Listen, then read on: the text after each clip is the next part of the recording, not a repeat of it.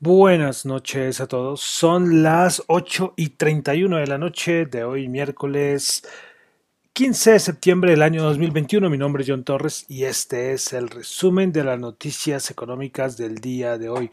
Saludos a los que me escuchan en vivo en Radio Dato Economía, a los que escuchan el podcast en Spotify y bueno, en todas las plataformas.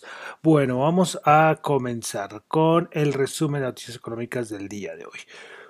Bueno, vamos a comenzar con datico de balanza comercial en Japón, que salió hace unos minuticos. Eh, hay una cosita, el otro día yo dije, eh, es que hay veces que me confundo, pero por la pronunciación entre yenes y yuanes. Yuan, China, yen, Japón. Y el otro día yo dije China, yenes, y no. Qué pena, qué pena. Cuando volví a escuchar el audio que dije, ay, no, no, no, no, no. Eh, le cometí un error ahí, pero bueno. Entonces, balanza comercial de Japón en yenes. Listo, entonces, 635.4 eh, billones de yenes fue el balance comercial. El estimado era, eh, bueno, es que aquí es, es, complicado, ¿no? Porque ustedes saben que la balanza comercial se diferencia entre las exportaciones y las importaciones. Entonces, miramos las exportaciones. En Japón, las exportaciones interanuales se ubicaron en 26,2% el aumento y las importaciones, las exportaciones 26,2%, mientras las importaciones 44,7%. Entonces, vemos que las importaciones fueron mayores, el, el aumento, en aumento porcentual, fueron, fueron mayores eh, las importaciones a las exportaciones en el aumento. Pero bueno, entonces quería darles como el dato de, la, de cuánto fue el valor en, en yenes de la balanza de la balanza comercial en Japón. Bueno, vamos a comentar. Ah, ah, bueno, de China un comentario y es que eh, ahora el gobierno chino se la dedicó fue al sector de las, de las apuestas. Es, allá cogió otro sector, los casinos, bueno, toda esta parte del sector, de este sector cayó fuerte en bolsa y no fue solamente hoy, creo que desde ayer. Bueno, vamos a pasar al Reino Unido, tuvimos dato de inflación importante porque la inflación mensual se ubicó en 0,7%, esperaba 0,5%, pero ya el interanual se ubica en 3,2%, cuando esperaba 2,9%, otra que se va por encima del 3%, aunque recordemos que el Reino Unido ya no se parte de nuestra Unión Económica Europea, pero, pero es importante y es, un, es, una, es una señal, un dato importante para compararlo con Europa. Bueno, pasamos a la producción industrial de la eurozona. El dato mensual 1,5%, interanual 7,7%. El dato de producción industrial mejor a lo esperado. El esperado mensual era el 0,6% y terminó en 1,5%. Seguimos con datos de inflación. Vamos con dato de inflación en Italia. El dato mensual 0,4 y el interanual se ubica en 2%. por lo menos se mantiene eh, ahí en el 2%. En Francia, la inflación, el dato mensual 0,6% y el interanual 1,9%. Entonces vemos que el Reino Unido y Alemania son donde más la inflación se ha, entre comillas, disparado. Vamos a pasar a Estados Unidos. Tuvimos la producción industrial de Estados Unidos del mes de agosto 0,4%, esperada 0,5%. Tuvimos el USA Empire Manufacturing, este índice manufacturero de la Fed de Nueva York, pues ubicó en 75.7, esperaba 76.1, pues no, no tan lejos. Bueno, entonces terminamos ahí por Estados Unidos. Vamos a pasar ahora a Colombia. Hoy el Banco de la República publicó los resultados de su última encuesta de expectativas que hacen los principales analistas económicos para el mes de septiembre. Bueno, a nivel de expectativas de inflación, a ver, listo, a ver, bueno, vamos, voy a dar el dato porcentaje anual en diciembre del 2021. Pues bueno, el número encuestado fue 41 y el dato lo ubica en el dato promedio 4,7% para 2022, pero partiendo anual de septiembre de 2021 a 2022 lo ubican en 3,5% y el interanual eh, pero a diciembre del 2022 lo ubican en 3,48%. Bueno, para la tasa representativa del mercado, la, lo ubican los analistas para finales de septiembre entre 1811, para diciembre del 2021, para pues, diciembre de este año, 3.740, para septiembre del, 2021, del 2022, 3.697 y a septiembre y a diciembre, perdón, del 2022, 3.663. Son datos, creo que hay más acá, creo que también está lo de las tasas, pero este, las tasas si no la tengo acá. eh, y también habla de la inflación sin alimentos. Bueno, eh, datos más específicos los encuentran ahí en, la, las cuentas o en la página del Banco de la República. Bueno, el DANE nos mostró su encuesta mensual de comercio, la encuesta mensual manufacturera con enfoque territorial y la encuesta mensual de alojamiento. Bueno, es que hoy el DANE muestra, mostró y nos mostró varios documentos con diferentes datos. Bueno, respecto a la encuesta mensual de comercio, a nivel de ventas, si comparamos julio 21 a julio 2020, subió 26,9% de las ventas. Eh, si la comparamos julio 21 a 2019, fue 11,4%. Respecto a la producción, eh, a nivel de producción, si comparamos julio 2021 a julio 2020 fue el 20,1% y julio 21 a julio 2019 10,1%. Y a nivel de ingresos, 889,5% si lo comparamos a julio 2021 a julio 2020, totalmente lógico, pero si lo comparamos julio 2021 a julio 2019 es un porcentaje negativo de menos 19,6%. Bueno, eh, más específicos de la encuesta mensual del comercio respecto a los departamentos, eh, el total de comercio minorista y vehículos, la variación, entonces, como decíamos antes, fue del 25, bueno, 25.6 y a nivel de departamentos, Bogotá fue 24,9%, Antioquia 35,5%, estoy comparando julio de 2021 a julio de 2020, Cundinamarca 5,3%, Atlántico 36,4%, Santander 20,5%, Valle del Cauca 18,9%. Bueno, eh, respecto al subsector de servicios, Vamos a ver solamente la variación julio 2021-2020, lógicamente casi toda será positiva. Eh, la mayor, eh, a nivel de sus sectores, la mayor variación fue en la producción de películas cinematográficas y programas de televisión, 367,8%, restaurantes, catering y bares, 116,6, otros servicios de entretenimiento y otros servicios 61,5. Los de menor variación, desarrollo de sistemas informáticos 11,8%, telecomunicaciones 7,6 y correo y servicios de mensajería 3,5%. Entonces son los datos que hoy nos mostró el DANE de esa encuesta mensual de comercio y de, también de servicios. Bueno, otra cosita aquí de Colombia es que Asobancaria eh, elevó al 8,2% su pronóstico de crecimiento económico para la economía colombiana en 2021. Bueno, vamos a continuar ya la parte de mercados. Vamos a comenzar, como siempre, con datos del petróleo. El, las inventarios de petróleo cayeron, la EIA, porque hoy es miércoles, cayó menos 6,4 millones de barriles cuando se esperaba 3,5 millones de barriles. Hoy Goldman Sachs eh, ah, dijo que es posible que los precios del gas y la electricidad aumentarán para reducir la demanda. Y a su vez Goldman Sachs también habló de que se acerca eh, un invierno complicadito este final de año para el hemisferio norte y entonces esto hará que haya tensiones en el mercado de la electricidad y el gas. Recordemos que ahorita en Europa es un escándalo todo lo que está hablando de las tarifas de la energía. Precisamente hoy precisamente el presidente de España tomó algunas medidas porque los aumentos son son fuertes y todo, han mandado datos por todo lado, no solamente de España, sino también del Reino Unido.